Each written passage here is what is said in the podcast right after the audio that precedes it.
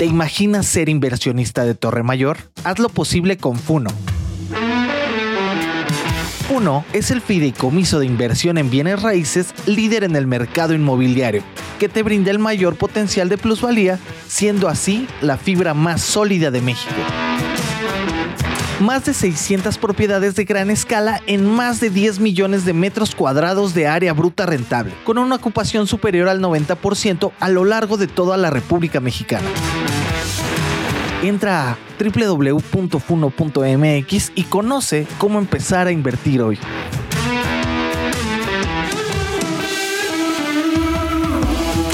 Muy buenos días. Hablemos del impacto de los precios de los energéticos en la economía mexicana a partir del conflicto en Ucrania. ¿Qué es lo que hay que estar vigilando? También la inflación, las minutas de Banco de México y el nuevo nombre de Citi en México tras la venta de Banamex.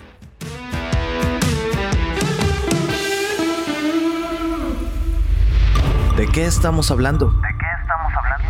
El ataque de Rusia a Ucrania ha estado influyendo en un alza en los precios del petróleo. Si bien ayer vimos un descenso tras conocer que no habrá sanciones en la parte energética, siguen siendo altos. En el caso de México, esto puede traer consecuencias buenas y no tan buenas.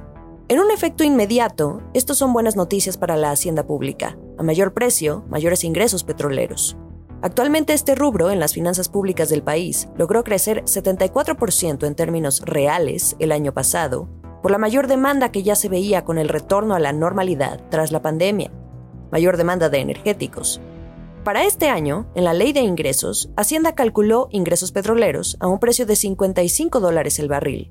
Pero como hemos visto, esta cifra ya es de casi el doble, y con precios por encima de lo aprobado, habría excedentes que incluso compensen lo que se está sacrificando con ese estímulo fiscal que el gobierno aplica al precio de la gasolina para que precisamente esta alza en los precios del petróleo no se traslade al consumidor. Se trata de esta promesa presidencial que está limitando los ingresos tributarios a través de la reducción a la tasa del IEPS, este impuesto especial a productos y servicios que se cobra por cada litro de gasolina y diésel. De mantenerse la mezcla mexicana rondando el precio de los 90 dólares, podemos hablar de que habría excedentes de más de 400 mil millones de pesos para finales de 2022. Pero, hay un pero, la exportación es limitada. México tiene un acuerdo con la OPEP la Organización de Países Exportadores de Petróleo, de solo producir 1.75 millones de barriles diarios. Por lo tanto, negocio limitado. Podría haber más exportación a mayor producción, con ello más ingresos, pero no por ahora. Volviendo al tema de los altos precios del crudo y qué pasará con el precio de las gasolinas. En el episodio de ayer decíamos que el gobierno podría estar tentado a intervenir nuevamente para evitar los famosos gasolinazos y mantener los precios por debajo de la inflación, lo que dicen analistas a Bloomberg Línea es que estamos frente a cuatro escenarios en caso de que los precios continúen subiendo. Llevar los estímulos fiscales a nuevos máximos, porque los tenemos en récord. De hecho, el 12 de febrero se dejó de cobrar toda la cuota del IEPS a la gasolina magna. Pero si ya se está dando el máximo, ¿cómo se mitiga el impacto?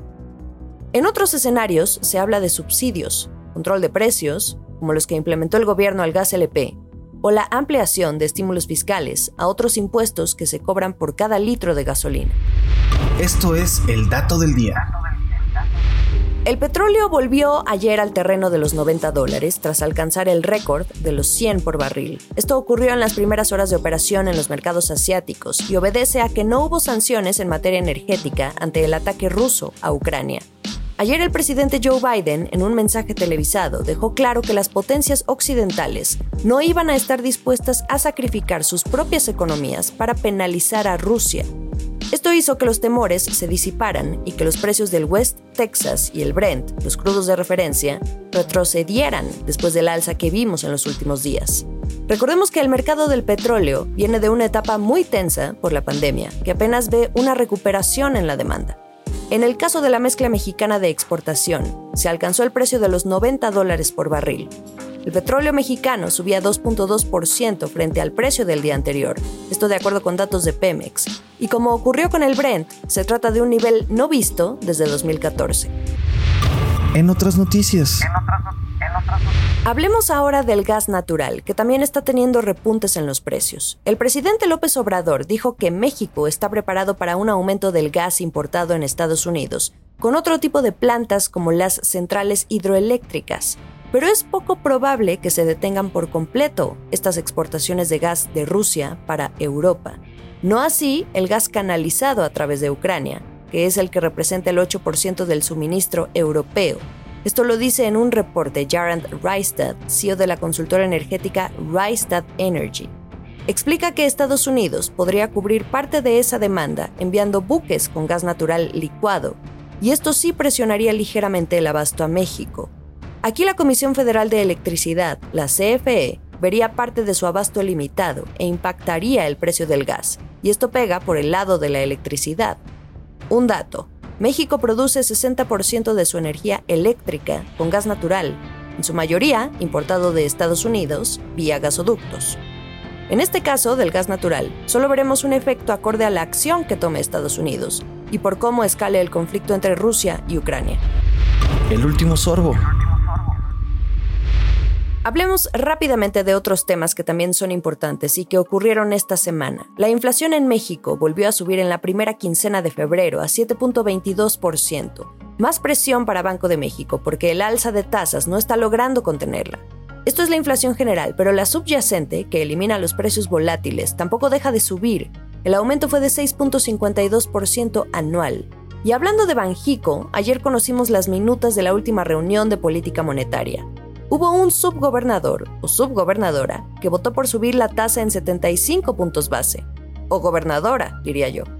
Recordemos que hoy la disyuntiva es si subirla en 50 o 75. No sabemos quién votó por 75. La última vez vimos un aumento de 50.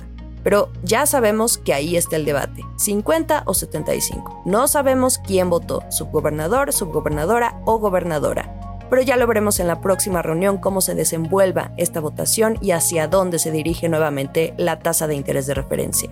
Y finalmente hay actualizaciones sobre Citibanamex.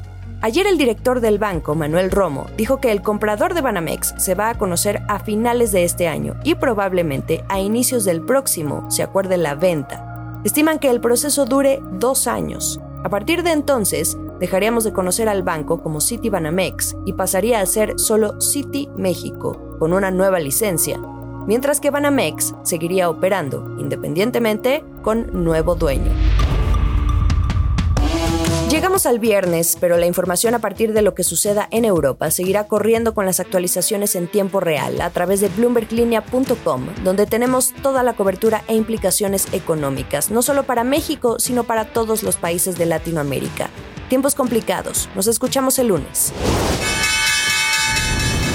Esta fue la estrategia del día, escrito y narrado por Jimena Tolama, producido por Arturo Luna y Daniel Hernández. Que tengas un día muy productivo.